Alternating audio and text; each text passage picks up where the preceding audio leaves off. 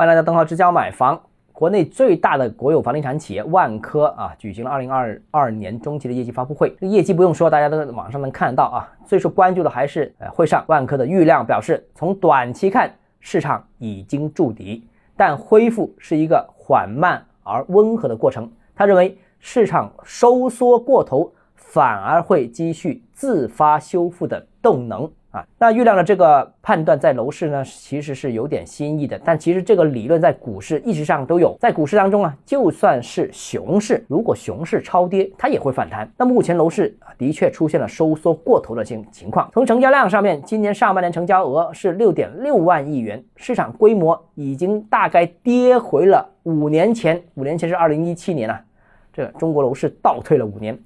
从成交价格上面看啊，二线城市跌回到二零一九年左右水平，三四线城市大概跌回到了二零一八到一六年左右的水平，这个可能是真的是跌回了。三五年甚至六七年前的这样一个房价的水平，尤其是在三四线城市啊，几乎楼盘无一例外都处于亏损销售的这样一个情况。那这种严重超跌是不可能长期持续的啊，各种市场都是这样。那楼市短期看呢，有超跌反弹的可能；长期看啊，什么叫长期呢？就是五年这个尺度吧，有住房消费升级这个强大需求支撑，所以未来房地产行业肯定是一个十万亿级的这样一个市场。呃，尽管房地产行业乃至购房者。贷款者正面临史无前例的困难，但房地产的总体趋势其实没有太大的问题。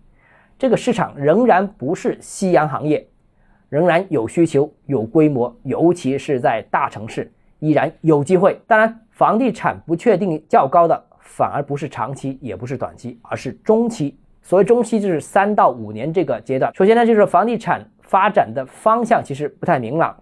虽然我们一直有提“房住不炒”，这个是大方针，但是在这个大方针之下，这个行业啊，下一步怎么发展？这个有什么支持？要压制什么？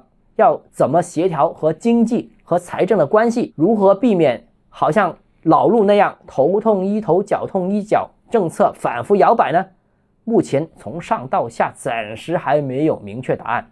我们只知道“房住不炒”这个基本原则，但不知道发展方向和路径。没有人指明。另外就是房地产税未来怎么征，何时征收，也是悬而未决。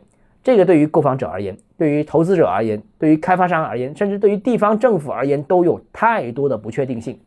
所以啊，房地产短期看反弹，长期看好，但中期不确定性较多。好了，今天节目到这里啊。如果你个人购房有其他疑问，想跟我交流的话，欢迎私信我或者添加我个人微信，账号是教买房六个字拼音首字母小写，就是微信号 d h e z j m f。